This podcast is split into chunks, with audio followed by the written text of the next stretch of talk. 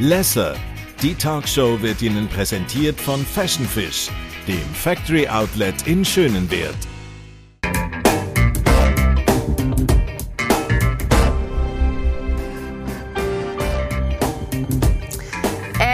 Den Tatort in die Schweiz gebracht. Über oder fast zehn Jahre lang hat er Reto Flückiger gemimt, der Kommissar.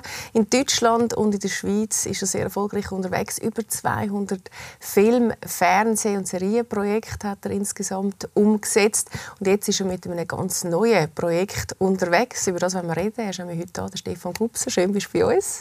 Danke. Du, wenn wir schon auf deine letzte Woche zurückschauen, was war das Schönste? Was hat dich am meisten gefreut? Ähm, die letzte Woche hat mir am meisten gefreut, äh, dass der Wolfgang mir angerufen hat und hohe Freude hatte an unserem Projekt, der Wolfgang Beltraki. Das hat mich sehr gefreut. Ah, okay. Also er hat Er ist ja involviert ja, natürlich in alles ja. sowieso, aber er hat mir dann ein Telefon gegeben und hat gesagt, er freut sich total jetzt auf den Abend.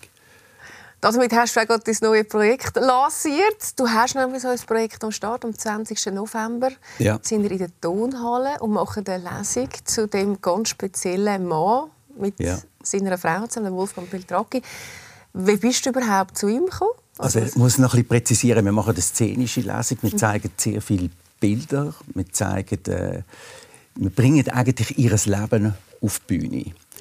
Und darauf gekommen bin ich, ich habe ihn kennengelernt bei einem Tag beim Guido Persterer. Das ist der Galerist von ihm. In einem kleinen Rahmen. Und zwar er und seine Frau. Wir machen das Projekt, ist sie genauso wichtig wie er. Hinter jedem Mann braucht es eine starke Frau. Äh, ich glaube, dass er ohne sie das nie so geschafft hätte, was er dann geschafft hat letztendlich. Und das hat mich so, das hat mir so den Ärmel hineingenommen an dem Abend, die beiden zu sehen. Das ist äh, eine ganz große Liebesgeschichte auf der einen Seite und dann ist halt auch der Krimi noch dahinter, nämlich die ganze Fälschergeschichte. Er hat ja keine Bilder wirklich gefälscht oder kopiert, sondern er hat nur die Unterschriften gefälscht. Er ist ja nur wegen Unterschriften, also ähm, quasi Urkundenfälschung angeklagt worden und im Gefängnis gewesen. Und es ist einfach verrückt, weil er ist wahrscheinlich einer von den wenigen Malern auf der ganzen Welt, wo das Handwerk so beherrscht. Also wo die ganzen Maltechniken, wo er, ich habe eine Ausstellung von ihm gesehen, wo er 25 Bilder gemalt hat und die Kunstgeschichte vom Jahr 0 bis zum Jahr 2000 mit diesen Bildern illustriert hat. Und er hat ganz viele verschiedene Techniken dabei. Und das kann er einfach Und er kann alle eben, oder? er Das kann ist alles. Er, er malt einen, einen Linkshänder, er kann einen Rechtshänder malen. Und es hat, ich hatte ein, ein Schlüsselerlebnis. Gehabt. Es hat ein Bild gehabt, ganz am Schluss in der Ausstellung. Und das Bild hat extrem geleuchtet, aber ich habe eigentlich nie eine richtige Lampe so gesehen und sage dann zu ihm, das finde ich jetzt also auch verrückt, dass ihr da noch ein Loch in die Wand macht und hinten dran Lampen installiert. Und das, und das, Das Bild beleuchtet hinten von ihm. beleuchtet. Und dann schaut er mich so an und sagt, ja, wie, kommst du darauf, dass da hinten eine Lampe hat? Dann habe ich gesagt, ja, das kann ja nur von hinten leuchten. Es hat ja kein Licht rum. Mhm. Dann hat er gesagt, siehst, du, das ist jetzt genau das. Da muss man wissen, wie das geht. Und hat mir dann erklärt, er hätte in dem Bild 15 Farbschichten drauf auf der Leinwand und die müssen genau in einem bestimmten Verhältnis und in bestimmten Farben angeordnet sein und dann leuchtet das Bild plötzlich von innen raus. Und das hat mich, das hat mich schon sehr fasziniert, weil es ist einfach auch ein unglaubliches Wissen dahinter. Komm, wir schauen uns das mal schnell an. Es hat nämlich eine spannende Dokumentation über den Wolfgang Beltracchi gegeben, wo man unter anderem eben auch ihn schnell gehört, wie er das gemacht hat, über die Qualität, die jetzt der Stefan gerade beschrieben hat. Also ich bin der Meinung, dass ich eigentlich alles malen könnte. Vermeer, Könnte ich auch malen. Rembrandt, Genauso. Egal was. Leonardo. Natürlich. Gar nicht schwierig. Gar nicht Nee, schwierig. finde ich nicht schwierig. Für mich war Malen nichts Besonderes. Das hatte für mich nicht diese Heiligkeit. Welchen Beruf er ausübt, das hat er mir nach drei Tagen gesagt. Wir wissen ja bis heute nicht, wie viele Fälschungen er wirklich erschaffen hat. Entstanden sind ungefähr 300. Wir wussten natürlich, dass unser Vater Künstler ist. Hatten halt immer den Eindruck, dass er nicht viel Ich arbeitet. hätte 2000 Bilder malen können und der Markt hätte es aufgenommen. Also man spürt schon ein bisschen, oder? Dass, die Qualität, die er gehabt hat und auch ähm, wie es dazu gekommen ist. Du bist dann damals äh, in Kontakt gegangen mit diesen beiden? Ich habe am gleichen Abend, eigentlich, wo ich den Talk gesehen habe, zu ihnen gesagt, ob ich nicht etwas machen mhm. und auf die Bühne bringen und sie haben von Anfang an haben sie gesagt, ja klar, mach das, wir unterstützen dich. Und ursprünglich habe ich eigentlich nur Briefe lesen von ihm, wo sie, sie haben ja über 1000 Briefe geschrieben in den 14 Monaten, wo sie in Untersuchungshaft sind. Und da gibt es ein ganzes Buch mit 600 Seiten über die Briefe. Und je mehr ich mich damit beschäftigt habe, ich bin dann in der Zwischenzeit habe ich mit der Regula Grauwiller ähm, gedreht und habe sie gefragt, ob sie Lust hätte, mit mir das zu machen. Und ich habe gewusst, dass sie sehr gut liest und auch äh, in dem Bereich äh, viel tätig ist. Und sie ist sofort darauf eingestiegen worauf wir dann gemerkt haben, dass wir noch ganz andere Ideen haben und eine Firma gegründet haben, das Wortspektakel.ch und haben dann quasi gemerkt, nur die Briefe zu lesen, ist zu wenig, weil es ist so viel in dem Leben passiert. Wir müssen eigentlich die ganze Geschichte auf die Bühne bringen. Und es ist so ein eine Bonnie and Clyde Geschichte. Und ich merke, dass zum Beispiel ganz viele junge Leute fahren total auf das ab, weil natürlich er hat er betrogen, man muss aber auch sagen, er hat das Geld wieder zurückgezahlt. Er ist im Gefängnis gehockt, er hat seine Strafe abgesessen. Meiner Meinung nach musst du einem Menschen auch eine zweite Chance geben und sagen, okay, er hat einen Fehler gemacht, er hat das auch bereut. Aber das schlägt halt nicht weg, dass er einfach ein, ein großartiger Künstler ist und ein großartiger Maler ist. Und, und er hat ja nicht jetzt irgendwie Einzelpersonen, sondern er hat mehr den ganzen Kunstmarkt betrogen. Und seine Bilder, die sind ja dann zum Teil auch explodiert. Und er hat halt auch ein bisschen entlarvt, wie der Kunstmarkt funktioniert. Mhm. Und dass die Preise halt zum Teil auch künstlich aufgepusht werden. Und das finde ich eben auch noch interessant an dieser Geschichte. Und darum hat er sich natürlich nicht wahnsinnig beliebt gemacht in dem ganzen Kunstmarkt. Mhm. So, am 20. November führt ihr das auf. Äh, wird er dann vor Ort sein? Oder, oder? Er wird da sein. Ja, wird er sich das an? Auch Helene. Wir zeigen auch Bilder äh, im Foyer. Mhm.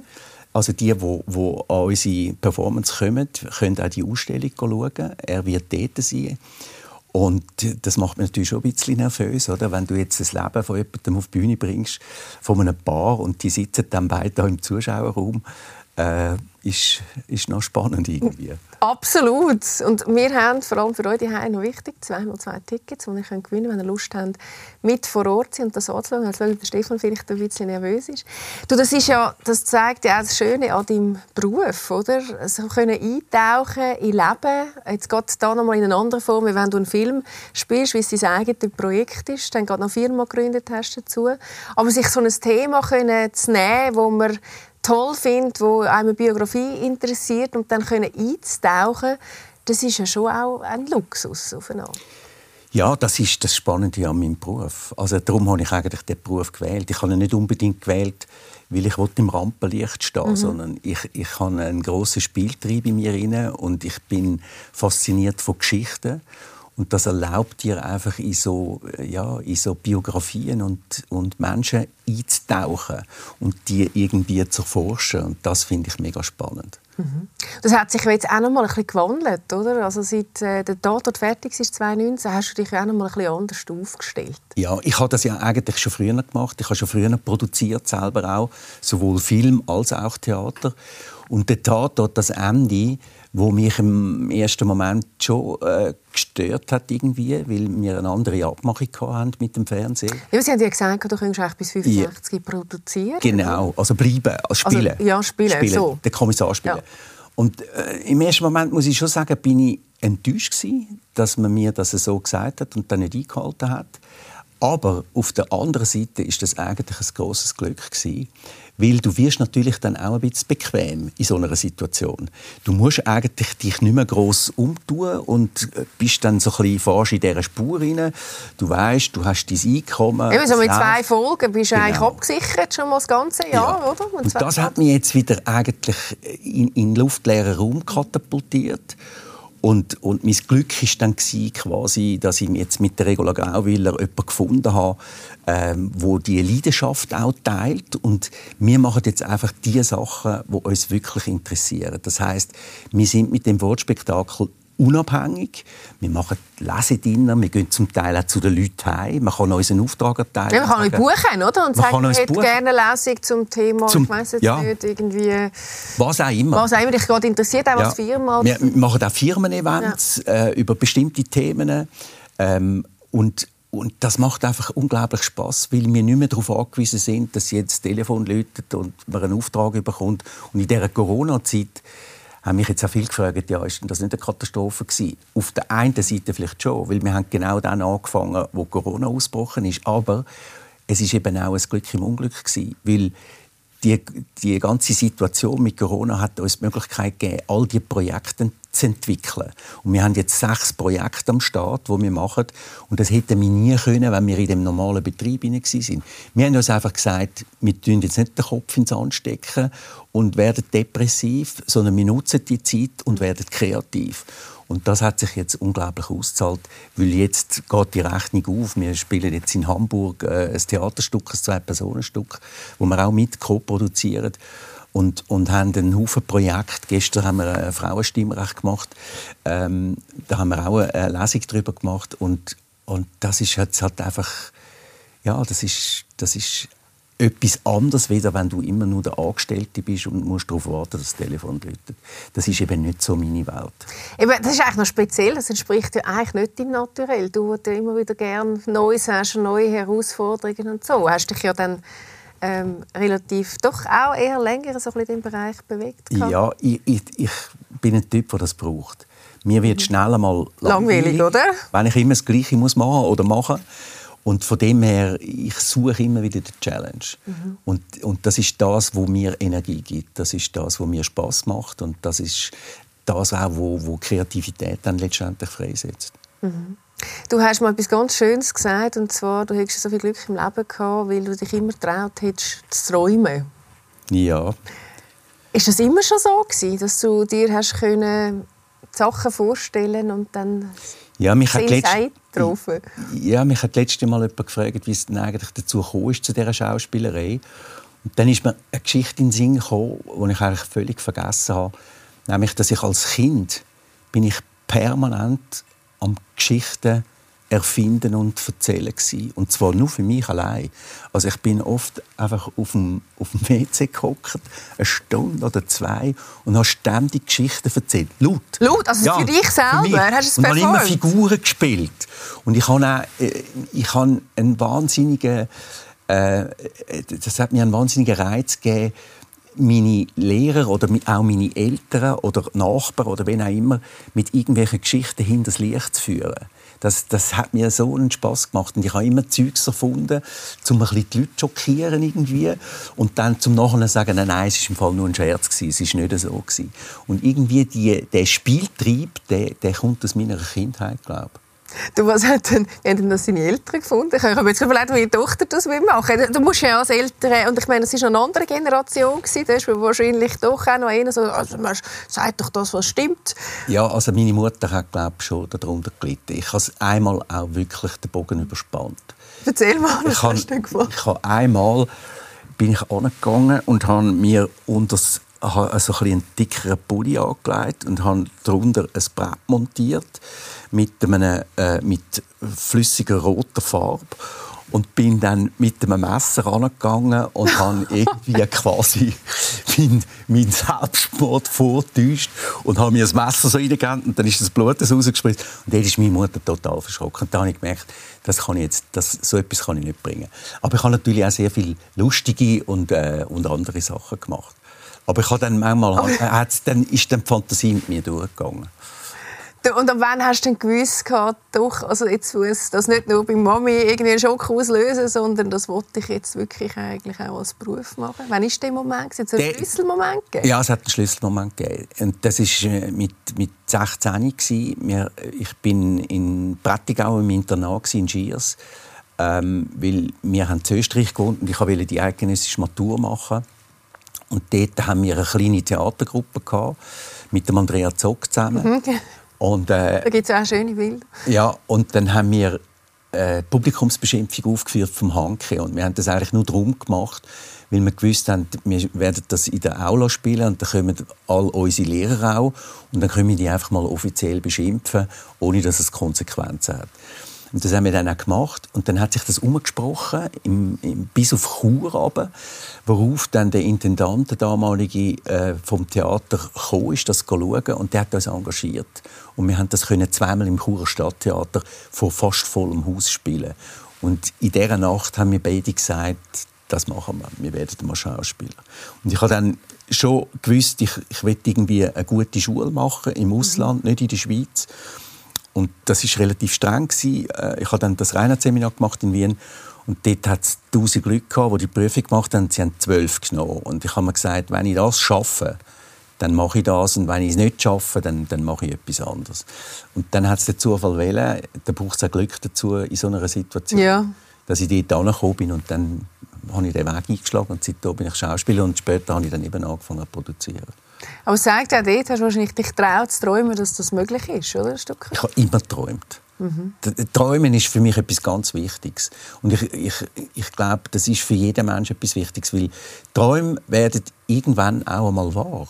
Wenn, du, wenn du genug daran glaubst und, und genug Fantasie investierst, dann, dann, dann kommt irgendwann einmal der Moment, wo, wo die Ernte kannst einfahren von deinen Träumen. Mhm. Und das ist eigentlich immer ein wichtiger Bestandteil von meinem Leben. Ich habe als Kind sogar äh, so die Fähigkeit gehabt, das kann ich heute leider nicht mehr, äh, dass ich mir eine Geschichte ausgedacht habe vor dem Einschlafen und dann habe ich sie geträumt. Also ich habe dann weiter geträumt und habe eigentlich die ganze Nacht dann die Geschichte weitergesponnen und weiter geträumt. Und meistens habe ich es am Morgen auch noch gewusst.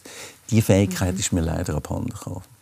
Du ist das eigentlich auch etwas, was du deiner Tochter weitergegeben hast, Stefan? Ich habe vorher gedacht, als du gesagt hast, äh, äh, ich mache jetzt mal die, die Schule, wenn ich dort reinkomme und unter die zwölf komme, dann ist es gut. Weil deiner Tochter hast du ja auch etwas Ähnliches gesagt, oder? Wenn du wirklich Schauspielerin werden oder, oder quasi ich will es nicht, aber wenn du durchsetzt ja. gegen mich, dann nachher... Nicht gegen mich. Oder, oder, oder quasi, weil ich es nicht will. So habe ich es zumindest verstanden. Nein, es ist mehr das, ich weiß einfach, wie hart der Beruf ist. Mhm. Und zwar hart im Sinn von, du stehst ja immer mit deiner Persönlichkeit an der Öffentlichkeit oder mit deiner Persönlichkeit vom Publikum. Und da musst du einfach auch können gewaltig einstecken. Und es gibt in jeder Schauspielerkarriere absolute Höchst, aber es gibt auch absolute Tiefs. Und das musst du irgendwie auch können aushalten. Mhm. Und wenn du das nicht wirklich, wirklich willst, dann musst du diesen Beruf nicht ergreifen. Das ist kein Beruf, wo man einfach ergreift, weil man denkt, das ist so ein, ein Traumberuf oder so. Und, und wenn junge Leute zu mir kommen, dann fühle ich denen schon ein bisschen auf den Zahn. Sie kommen immer mal wieder fragen, wie denn das ist und was sie damit machen und so. Und dann tue ich schon auch ein bisschen provozieren. Mhm. Weil wenn ich merke, dass das jemand einfach nur so macht, weil er findet, ja, das könnte ich ja jetzt einmal machen. Das Man ist, kennt mich ja dann auch auf der ja, Straße. das ist, das ist zu wenig. Ja. Und das hat dann Stefanie aber gefunden, das ist er dann doch. Ja, sie macht Musik. Äh, sie, hat, sie hat dann irgendwann mal hat sie gemerkt, nein, das ist nicht ihr Ding.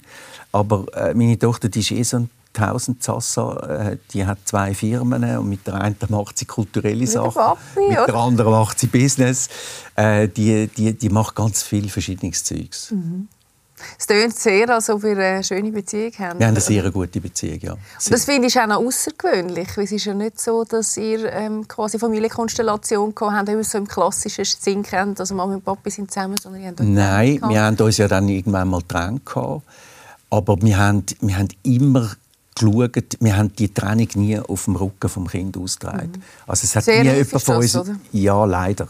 Also wir haben nie schlecht geredet über den anderen oder so, sondern wir sind wirklich gut und in Frieden auseinandergegangen und haben uns beide äh, sehr um, um das Kind gekümmert. Und Steffi und ich, wir haben immer ein, ein super nahes Verhältnis gehabt. Und jetzt muss ich natürlich auch sagen, dort mal ist es noch schwierig. Ich bin mit 23 Vater geworden und das dann stemmen mit dem Beruf, ja, nie Geld gehabt, immer am letzten Zacken gelaufen. Aber jetzt ist es natürlich super, weil jetzt habe ich eine 40-jährige Tochter und wir sind auf Augenhöhe und wir unterhalten uns über ihre Projekte, über meine Projekte und ich habe einen, einen Sparringpartner mit ihr und, das ist, und sie einen mit mir und das ist einfach das ist etwas mega Wertvolles. Würdest du nicht mehr so früh ein Kind wählen, in Kombination mit einer aufstrebenden Karriere, wo du mit quasi im Hassel rein bist und musst schauen? Nein, das würde ich so nicht sagen. Ähm, ich würde eigentlich alles wieder gleich machen. Willst du alles wieder Ja, ich würde alles wieder gleich machen. Klar, es hat dann manchmal schwierige Zeiten gegeben, wenn du einfach kein Geld hast und nicht weißt, wie du zahlst deine Miete oder deine Telefonrechnung. Aber es ist ja immer irgendwie gegangen. Mhm. Hast du dann auch müssen Rollen annehmen, die du gar nicht hast wollen? Also man kommt dann schon Ja, teilweise ein, ja, natürlich. Oder man muss ja dann ja, schon ich habe ja viel sehr kommerzielles Zeug gemacht und zum Teil auch seichte Sachen gemacht. Und natürlich, das, da- das ist für mich gar nicht eine Frage jetzt, um das zu machen oder nicht. Ich habe gewusst, ich muss einfach arbeiten und Geld verdienen und meine Familie ernähren. Also die Frage hat sich dann gar nicht gestellt. Was ich schön finde, du hast ein sehr reflektiertes ähm, Verhältnis auch zu deinem Job. Oder? Es sind ja sehr viele, die das ein bisschen verklärt darstellen. Man hat immer das Gefühl, Schauspieler sind oder Moderator oder, so, oder Sportler, das ist irgendwie das höchste aller Gefühle. Ja, ja. Du sagst schon, es gibt ganz viel Höchst, aber es gibt schon auch massive, Die massive. Tiefs. Was Ja. sind für dich so die grössten Tiefs, wo du gesagt hast, wo du hast durch Ja, äh, die grössten oder ja, die schwierigsten Sachen sind einfach, wenn du selber an dir anfängst zu zweifeln. Und es hat natürlich in meinem Leben auch Situationen gegeben, wo ich einfach keine Jobs bekommen habe. Und dann fängt man an, selber an sich zu zweifeln. Und ich habe mir natürlich noch eigentlich bis ich über 40 war, bin, zum Teil noch überlegt, soll ich jetzt noch einen anderen Beruf wählen oder etwas anderes machen. Und, und das einfach auszuhalten, ist manchmal schwierig. Oder eben, dass, dass du einfach zu wenig, zu wenig Geld verdienst oder, äh, oder dass dann Zeug nicht funktioniert. Und das mit dem Selbstzweifel ist ja oft eine subjektive Sache. Es ist nicht... In erster Linie weißt Ja, ja. du, oder? Dass Ja, ja. man selber sich die Frage stellt. Ja, oder dass man sich selber ein bisschen runtermacht. Oder, Ja. oder, oder es ist gar nicht... Oft, es gibt halt Situationen, wo es einfach keine Rolle mehr hat oder wo, wo, wo du diesen Leuten nicht in den Sinn kommst oder was auch immer. Und lustigerweise, ich habe mit den grössten Stars geredet, äh, Fernsehstars in Deutschland. Die kennen, es kennt jeder. Also es ist nicht so, dass das abhängig ist von der Karriere, die du machst, sondern das ist einfach so. Und mit dem musst du einfach können umgehen Eben, und es geht immer um dich, oder? Das und es geht immer um dich, es Ja. geht immer um deine Person. Und ich bin jetzt halt auch seit 40 oder seit 35 Jahren freischaffend. Das heisst, ich habe nie Sicherheit. Ferien, Sicherheit. Ende vom Monat kommt einfach mal Ja. schnell schön der Lohn. Ja, klar. Was hat dir in diesen Situationen geholfen? Also ich meine, das ist ja wirklich, oder das sind so Grenzerfahrungen auch, oder wenn man sich an sich selber zweifeln tut. Ist es dann auch das Träumen gewesen, oder, oder was? was? Träumen hilft mir, was, ich, was mir auch sehr hilft, ist das Meditieren. Ich meditiere ähm, schon längere Zeit und, und, und sehr regelmäßig. Und zwar nicht, äh, Meditieren hat oft so einen Touch von ähm, Esoterik. Spirituellem Hokuspokus. Ja, äh, das hat es für mich überhaupt nicht. Meditieren ist für mich ein, ein mentales Training. Nämlich die Situationen so zu sehen, wie sie sind und so anzunehmen, wie sie sind. Und die größte Problem, wo jeder Mensch sich selber macht, ist, dass er die Situation nicht annimmt, wo einfach da ist und wo er eh nicht kann ändern kann. Und das kann man trainieren. Und, und das hilft extrem viel. Das hilft extrem viel, dass man irgendwie viel gelassener durchs Leben kommt. Und das habe ich irgendwann mal begriffen. Das machst du regelmäßig. Das mache ich, ja. Das ist ein Weg. Der geht sicher äh, bis an mein Lebensende und da kommst du nicht irgendwie an ein Ziel oder so. Aber ich habe gemerkt, das ist etwas, wo mir äh, vor allem, wenn schwierige Situationen da sind, extrem hilft.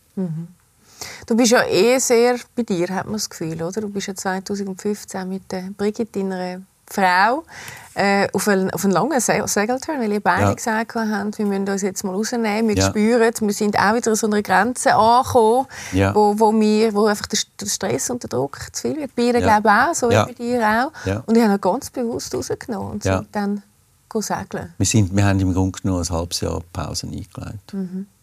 Und das ist auch so etwas, dass viele Leute sagen, ja, das kann ich mir, das kann ich mir nicht leisten. oder So. Ja. Das stimmt eben einfach nicht. Im Grunde genommen kann sich das eigentlich, wenn es wirklich will, jeder leisten. Es ist eine Frage von der Organisation und es braucht auch nicht wahnsinnig viel Geld. Man muss nicht äh, irgendwie etwas machen, das dann einen Haufen Geld kostet oder so. Es geht eigentlich nur darum, dass man sich einfach mal aus dem Hamsterrad rausbegibt und, und den Mut hat, mal sich wieder um sich selber zu kümmern und sich zu überlegen, was hat man eigentlich für Prioritäten oder was will man eigentlich noch im Leben.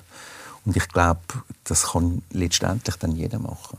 Was hast du mitgenommen aus dem halben Jahr? Oder ihr auch als Paar? Ja, äh, im Grunde genommen das, dass halt ähm, das ganze Schaffen und äh, in dem in dem, in dem ganzen Be Rädli, also, also das Rad in dem ganzen Betrieb dass das einfach nicht alles ist. Dass, dass es einfach wichtig ist, sich auch wieder mal Auszeiten zu schaffen, sich um die Beziehung zu kümmern, mhm. äh, sich um andere Interessen zu kümmern. Und ich meine, unsere Gesellschaft ist einfach schon extrem auf, auf Leistung und auf, mhm. auf Output bringen mhm. ausgerichtet. Und ich, ich bin manchmal schockiert. Also, äh, Regola hat drei Kinder und, und erzählt manchmal, wie viel denen in ihrem Umfeld äh, Antidepressiva und, und was weiß ich überkommen. Aber gleich weitermachen? Oder? Und gleich, ja, also Schüler, die noch in die Schule gehen mhm. und schon mit äh, Antidepressiva und Burnout und was weiß ich. Und das beunruhigt mich schon ein bisschen. Und das ist ein gesellschaftliches Phänomen und Problem. Und ich glaube, dass das auch sehr viel einfach auch mit Materialismus zu tun hat. Mhm. Dass wir eigentlich von Anfang an darauf gepolt werden, möglichst Sicherheit, möglichst viel verdienen, möglichst sich viel können leisten. Das ist auch das, was du überall siehst.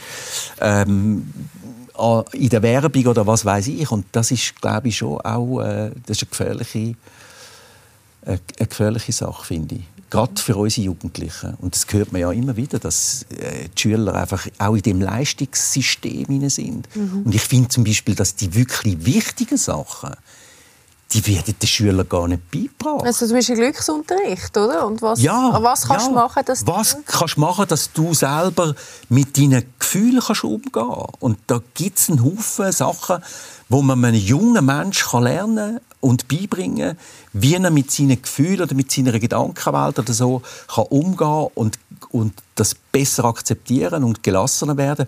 Und das bringt dir einfach niemand bei. Mhm. Und das ist ein grosses Fragezeichen, das ich manchmal habe, weil äh, Mathematik, klar, ist auch wichtig und Sprache, das ist alles wichtig, aber das ist Wissen, das kann man sich immer aneignen. Wenn du aber in so eine Spur hineinkommst, dass du eigentlich mit deinem Leben irgendwo nicht ganz kommst, dann wird das immer schwieriger, je älter als du wirst, desto mehr Probleme wirst du haben. Und das finde ich in unserer Gesellschaft total vernachlässigt, dass man eigentlich sich viel mehr um die Menschen Charakterbildung kümmert und um die Erziehung kümmert. Es ist auch das, oder? Eltern sind doch oft überfordert. Sie kommen Kind über und, und wissen gar nicht so richtig, wie, was mache ich jetzt richtig oder falsch. Und das, dort, finde ich, müssten wir in unserer Gesellschaft viel mehr unternehmen. Mhm. Hast du das ganz bewusst bei der Stefanie gemacht? Zu wenig.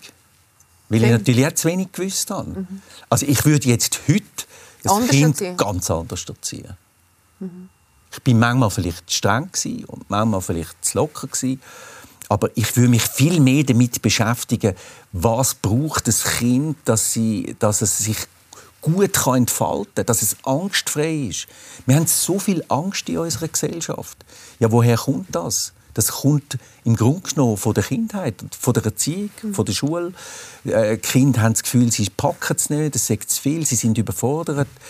Das kann es doch irgendwie nicht sein. Und Hat man dir das als Kind auch so weit gegeben? Weißt du, nein. immer Angst, das hast du nicht von den Eltern? Ich, nein, ich, ich bin ja in, in Bregenz ursprünglich am mhm. Anfang ins Gymnasium. Das war brutal gewesen. Der Wind, der dort geherrscht hat, mhm. das ist Patriarchismus vom, vom Eben, Es will ja eigentlich niemand dort hin, oder? Es will, man will ja eigentlich Nein. nicht in so das, als, als Jugendlicher willst du das eigentlich nicht als Nein. erleben, oder? Nein, das willst du eigentlich nicht erleben.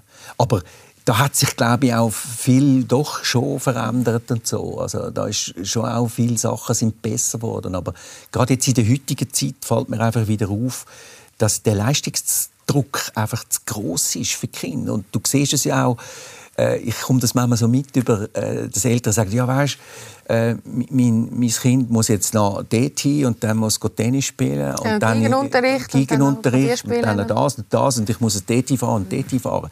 Ja, die Kinder die sind doch zum Teil einfach auch überfordert und überlastet. Und würdet doch gescheiter einfach in den Wald raus spielen. Oder? Ich also ein Geschichten träumen. Oder Geschichten träumen, ja, genau. Weil das ist ja schlussendlich das, was auf der Strecke bleibt. Ja. Oder? Dass man selber auch die Kreativität kann leben oder Ja. sich heraus schlussendlich ähm, kann irgendwie das Leben hineinbringen, Ja. oder? was du sehr mitgenommen hast in deiner Zeit. Was ist für dich als Schauspieler so der wichtigste Wendepunkt gewesen? Wendepunkt. Weißt du, sagst, dass da, da ist etwas Spezielles passiert, nochmal mit mir als Mensch und, und als Schauspieler. Schon amix dann, wenn ich auch mal wieder Abstand genommen habe von dieser ganzen Geschichte. Das, ist, das ist für mich sehr wichtig. Ich habe das ja dreimal gemacht. Ich bin einmal auf Brasilien gegangen, auf eine Insel, mit auch kein Geld, aber ich habe auch kein Geld gebraucht dort. Ich bin einmal zu Australien gewesen, äh, und, und jetzt eben das letzte Mal. Und das sind immer Zeiten wo ich gemerkt habe, ich, ich komme wieder zu mir. Ich merke wieder den ganzen Hype da außen und Erfolg und all das Zeug. Das ist alles gut und recht, aber es, ist, es bewegt sich alles an der Oberfläche. Wichtig ist, viel wichtiger ist, dass du dich innen drin entwickelst und stark wirst und gesund bist. Und, und da verliert man manchmal ein bisschen das Augenmaß, wenn man in dem ganzen, in dem ganzen Rad, in dem Hamsterrad, wie ich oft sage, steckt. Das, das sind so Sachen, gewesen, die wichtig waren für mich. Und das ist ja wahrscheinlich gerade jetzt auch bei, bei dir, oder? mit den Rollen, die du gespielt hast, umso wichtiger. Oder? Wenn als Tatort Kommissar Rita Flückiger, wo alle irgendwie am Sonntagabend schaue ich ein paar Mal denkt, dann musst du ja schon auch gut mit dir selber sein. Äh, bei allem Erfolg, Ja, oder? ja. Aber bei aller Kritik, wo jeder nachher noch schnell twittert und, und irgendwie irgendein, in ein Forum wieder irgendetwas hineinschreibt, da musst du schon eine rechte Das Resilienz darfst du einfach auf- gar nicht mehr lesen. Das darfst nicht, da musst du irgendwie bei dir bleiben und sagen, okay, ich mache das, ich gebe alles, Mhm. ich mache das so gut, wie ich kann. Im Rahmen von dem, oder? Ja. Wenn das Buch und die Drehbücher hergeben, Ja, hast du ja, ja. mehrmals gesagt, Klar, oder? Das ist klar. Aber du musst dich unabhängig machen von, von, von der Meinung, ich sage jetzt mal, von, von der grossen Meinung, die herrscht. Weil, was lustig war, gerade beim Tatort, so etwas habe ich auch noch nie erlebt, du hast bei jedem Tatort, und zwar wirklich bei jedem, hast du von da bis da das ganze Meinungsspektrum gehabt. Wir haben immer Leute gesagt, das ist der Beste, den er je gemacht hat, und das, Das ist ist der Schlechteste, den er je gemacht hat. Wenn du jetzt da die ganze Zeit auf Hast all du die mal- Meinungen los dann, dann, dann bist du verloren. Und das ist eigentlich auch eine gute Schule. Also wenn du das überlebst und dann sagst, okay, ich bleibe irgendwie bei mir, ähm, das macht dich stark. ja, das glaube ich.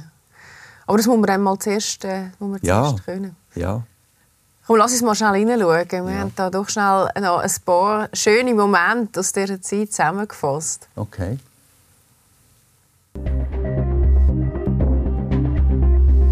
Warum bist du auch schuld? Ich hab ja ein bisschen zurückgekommen, da war ich doch abgeschlossen.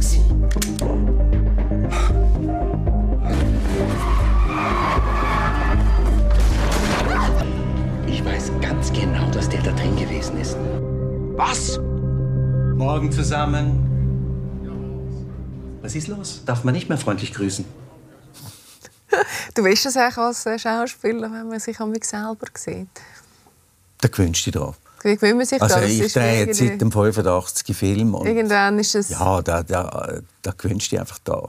Mhm. Du siehst, ich sehe dann Sachen und denke, ah, das hätte man jetzt können so oder so oder so machen Aber es ist nicht so, wie, wie wenn sich jetzt jemand das erste Mal das erste Mal sieht und denkt, und «Leck, dann dort- wirklich oder denn?» verschrickt oder so, das, das, das tue ich nicht mehr. Auch wenn ich jetzt meine Stimme höre oder so, das ist ja für Leute, die mit dem nichts zu tun haben, aber das ist einfach professionell. Wenn, wenn du so viel mit dem zu tun hast, dann, dann ist das nichts mehr, was dich beunruhigt oder so. Du, wie, ist das eigentlich? Verliert man sich ein Stück weit in so einer Rolle namens auch, wenn man sich so lange oder jetzt so bei so einer Lesung, wo du dich in eine Figur quasi begibst, auch wenn es eine inszenierte Lesung ist, aber verliert man sich auch so ein bisschen in die Figuren, die eigene, die man dann spielt, dass man muss sie irgendwie wie gerne überkommen, oder? Ja. mit allen Höchst und Tiefs, wo dann Verlieben ist jetzt vielleicht der falsche hat? Ausdruck, aber, aber ich weiß, was du meinst. Also, aber du musst ja irgendwie in eine emotionale äh, Resonanz gehen Ja. mit dieser Figur, die eigentlich gar nichts, also gar, gar nichts mit dir zu tun Ja, du musst, du musst auch können. Äh, also ganz wichtig ist, dass man so eine Figur nicht verratet. Und verraten würde man sie dann, wenn man Abstand nimmt zu einer. Also wenn man das eigentlich nicht gutiert, was die Figur macht. Du, du musst das, die Gedanken musst du können hören. Ich meine, das krasseste Beispiel ist der Bruno Ganz, der den Hitler gespielt ja. hat. Also der Bruno Ganz ist sicher kein Freund vom Hitler gewesen, ja. aber er hat die Figur so gespielt, dass er auch die Seite wo vielleicht faszinierend oder wo der Hitler vielleicht charmant oder, oder anständig oder nett war, halt eben auch gezeigt hat, hat man ihm dann zum Teil vorgeworfen. Aber mit dem hat er die Figur einfach nicht verraten. Jetzt mal, egal was das für ein Ungeheuer war, oder? Und, und das ist ganz wichtig, dass man das nicht macht. Und von dem her musst du, wenn du eine Figur spielst und ja sagst, musst du die gern haben oder mhm. irgendwo auch lieben und sagen, ich stehe zu dieser Figur. Egal, was sie jetzt gemacht hat. Das heißt ja nicht, dass du das nachher in deinem Leben auch mu musst machen musst. Mhm. Ich habe meinen moralischen Maßstab und verurteile natürlich auch Sachen von Figuren, die ich spiele. Aber in dem Moment, wo ich sie spiele, überlege ich mir, was hat ihn dazu geführt und vielleicht äh, ist der, ja, hat er einfach andere Denkweise gehabt. Aber ich kann nicht sagen, der Tom Sieg hat das und das gemacht und jetzt gut, jetzt spiele ich das halt. Das mhm. läuft irgendwie nicht. Und nimmt man eigentlich, das habe ich mich immer gefragt, nimmt man eigentlich auch etwas mit von so einer Figur, je nachdem? Also du meinst so quasi, dass man dann äh, nicht mehr aus dieser Figur Nein, überhaupt nicht, aber dass es vielleicht schon auch Sachen gibt, wo, wo man wie nachher ein Stück weit mitnimmt. Wie etwas lernt Ja, genau. Entweder etwas lernt oder eine Emotionalität in sich selber noch mal irgendwie anders anklingt oder so ja. spielen oder das Aktivieren von einer Emotion. Das ist, das ist gut möglich. Also vor allem etwas daraus lernen kann man, kann man sehr wohl weil du tust dich ja mit der Figur dann sehr intensiv beschäftigen und du beschäftigst dich mit dem Leben und dann entdeckst du neue Sachen und dann findest du vielleicht das eine oder das andere, wo du findest, ja, das ist eigentlich noch, noch, noch gut, wie, der, wie die Figur das sieht. Da könnte ich eigentlich in meinem Leben auch mal ein bisschen Perspektiven ändern und das anders anschauen. Also von dem her besteht die Möglichkeit schon, ja. Was nimmst du aus dieser Wolfgang Beltracchi-Geschichte mit für dich, oder dich jetzt sehr intensiv damit auseinandergesetzt hast und am 20. November dann aufführen tust? Also, es ist einfach eine, eine wahnsinnige Faszination da und was mir auch sehr imponiert, ist, dass die Liebe von diesen beiden so groß ist und so einen Bestand mhm. hat was die zwei durchgemacht haben, dann letztendlich, gut, da kannst du sagen, die haben betrogen und alles und so, aber die, die haben auch wahnsinnig viel durchgemacht. Und ich würde mal sagen, 99 Prozent der Beziehungen, die so etwas durchmachen, die sind nachher so, ja, ja, auseinander. Und das haben die nicht gemacht. Die arbeiten immer heute noch jeden Tag zusammen und du spürst es, wenn du die beiden siehst. Und die sind ganz unterschiedlich, wirklich unterschiedlich. Und sie sagt dann oft zu ihm mal, jetzt bist du mal stille und äh, jetzt geht es mal nicht um dich oder, oder so. Aber es ist immer die Liebe da zwischen ihnen. Und das hat mich, das hat mich eigentlich am meisten fasziniert in dieser ganzen Geschichte. Und dann bin ich natürlich ein Fan von so ein bisschen, ja, kriminellen Geschichten, so Krimis, oder? Mhm. Und der Krimi ist halt da auch dahinter. Und, und, und, aber auf eine Art und Weise, er hat ja niemand verletzt oder, oder so, sondern er hat einfach, ja, er hat die Leute hinter das Licht geführt, wie ich das immer früher auch gemacht habe. Gut, ich bin nie dafür im Gefängnis gehockt, aber äh, es hat auch, es hat auch ja, so ein bisschen etwas Robin Hood oder etwas Bonnie und Clyde. Bonnie und Clyde finde ich ja, schönes, äh, ja, schönes Beispiel. Dahinter. Es hat auch etwas Sympathisches noch mit zu tun dahinter. Du, die, die, die grosse, schöne Liebe, die du jetzt erzählt hast, das hat, hat man das Gefühl, hast du und Brigitte auch, ihr habt es ja. geschafft, ganz lang. Sind es jetzt 24, 25 Jahre? 26. 26? Ja. Sind ihr zusammen? Ja. Und, und, und glaube gut zusammen, Ja, sehr oder? gut sehr gut.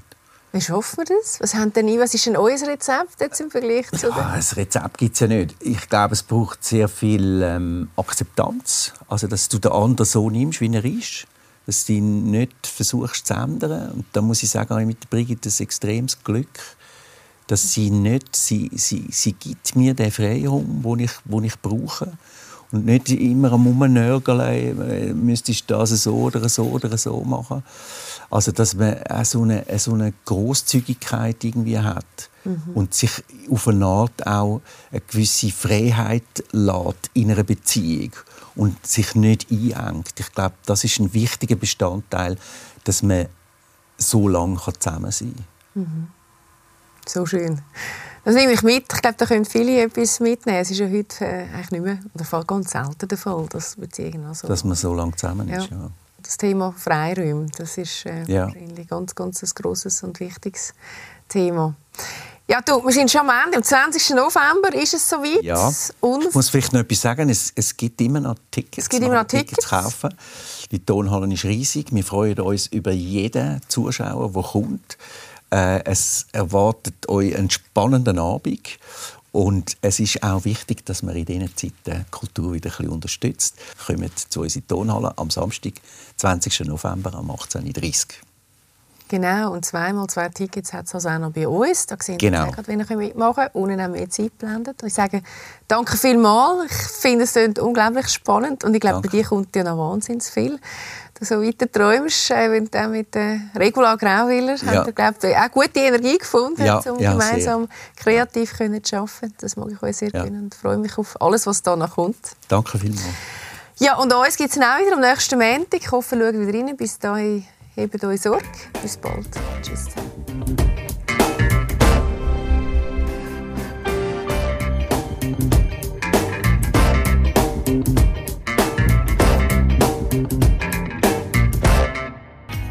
Lesser. Die Talkshow wurde Ihnen präsentiert von Fashion Fish, dem Factory Outlet in Schönenwert.